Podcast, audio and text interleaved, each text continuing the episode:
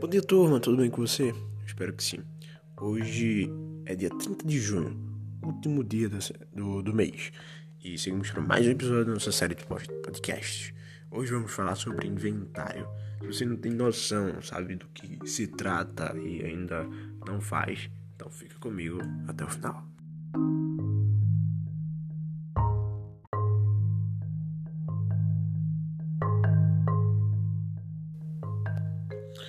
Quando se fala de inventário, para aquelas pessoas que ainda não sabem a definição, se fala de um controle patrimonial.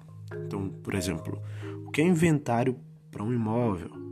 Inventário para um imóvel é justamente um documento que fala exatamente o quanto o imóvel ele vale. Então esse documento vai levar em consideração vários valores imobiliários que é, descreverá o valor daquele imóvel como um todo.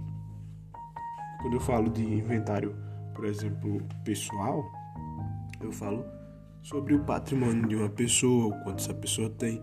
E o inventário é muito importante é, para quando a pessoa falece, né, quando a pessoa morre, e aí esse inventário vai ser muito relevante para a questão de sucessão, de herança e várias outras coisas é, para que os herdeiros possam, com bastante calma, ter a sua parte da herança da pessoa que morreu. Pois bem, se tratando de supermercado e mercadinho, o inventário é justamente o controle patrimonial sobre todos os itens, todos o, o, os produtos, tudo que a pessoa tem. O inventário não é uma coisa simples de se fazer, pois você tem que detalhadamente, assertivamente ter em mãos o quanto você tem de mercadoria, o quanto você tem é, de ferramentas, o quanto você tem de estandes, de frises, de balcões, de checkouts e tudo mais. Mas o que inicialmente torna a maior dificuldade para fazer o inventário é o estoque, porque pensa comigo. É fácil chegar no supermercado e contar os checkouts, fazer uma contagem bruta ou até, ou até precisa do do, da quantidade de prateleira que tem, né, da quantidade de balcão, de freezes. Isso é bem fácil. Num jogo de mágica a gente consegue perceber isso ao passear por um mercado.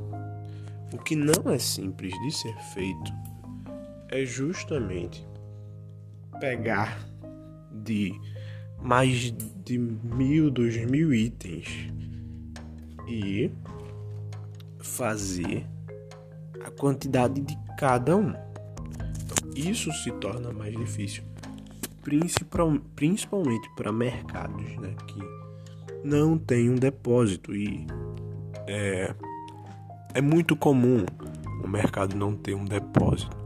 Então, um inventário não é uma coisa simples.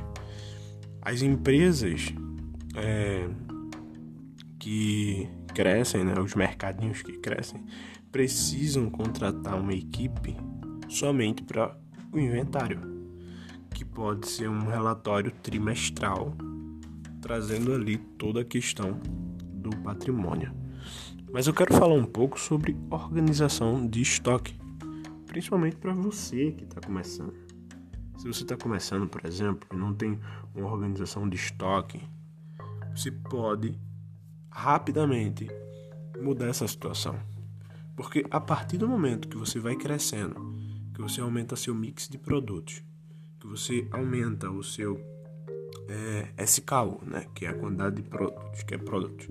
Quanto mais SKU você ter, quanto mais produtos você trabalhar, mais difícil vai ser controlar o movimento desses produtos, o giro desse, desses produtos. Porque quando se trata de mercado, se trata de uma alta rotatividade. Então, não é, por exemplo, um varejista que trabalha com roupas. varejistas que trabalham com roupas, eles compram, mas não tem data certa para vender. Eles não têm uma data de validade das roupas. Já o mercado, em sua grande maioria, tirando o setor de limpezas, o setor de bazar e alguns outros itens, praticamente todos eles têm data de validade. Então você não pode se dar o luxo de dizer vou vender quando quiser. Você precisa vender, senão você vai é, tirar é, você vai tirar um grande prejuízo na sua empresa. Você vai dar um tiro no pé. Então, quando se trata de supermercados, você não pode é, se dar o luxo de ter um, um mau controle, uma má gestão do seu estoque. Vai por mim. A maioria dos mercados são assim. Eu observo os mercados aqui de bairro, se não vê uma gestão de estoque, né? você não vê as pessoas fazendo processos para que o estoque seja controlado.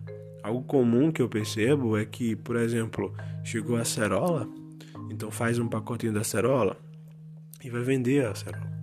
E não contou quanto chegou a quanto de quilo unidade ou, ou, até mesmo de pacote, né? Se vai vender a pacote, se registra pacote, quantos pacotes chegou para fazer esse registro no sistema. Ainda mais, né, pior do que isso, é o fato de fazer, por exemplo, dois pacotes. Se for vender um pacote por 2,99, é, e aí você faz dois pacotes por é, dois pacotes por 4,99, economia de um real.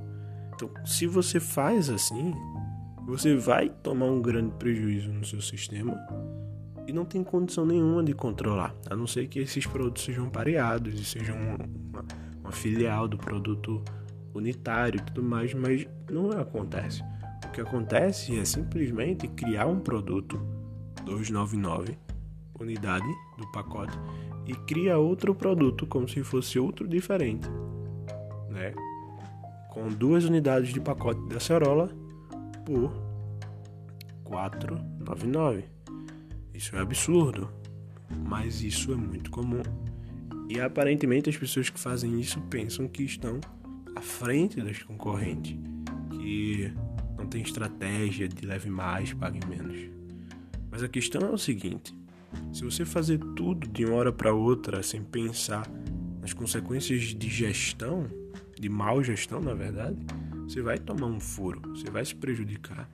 E é impossível fazer um inventário sem ter um bom controle de estoque.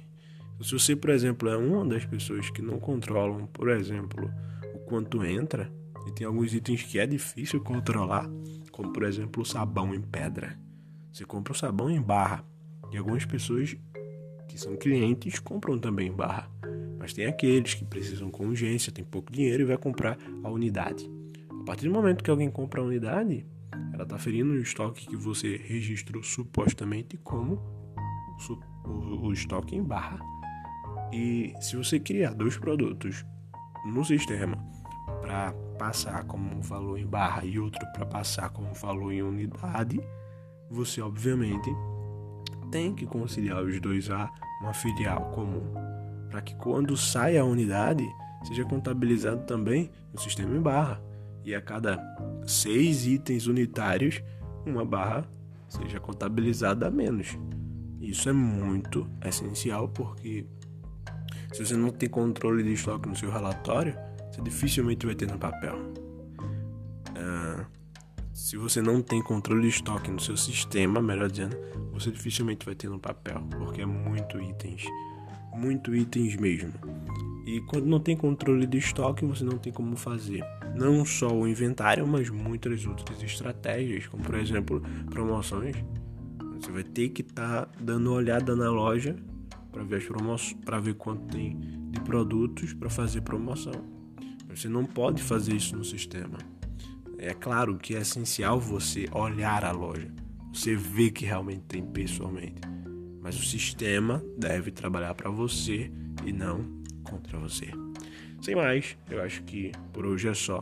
Espero que vocês tenham gostado. Não esqueçam de comentar aqui na barra abaixo do podcast e divulgar com a galera. sobre esse assunto. Não esqueça também de me encontrar nas redes sociais, Ismael Underline Dionísio. Isso é tudo, espero vocês amanhã e agora eu vou pro mercado.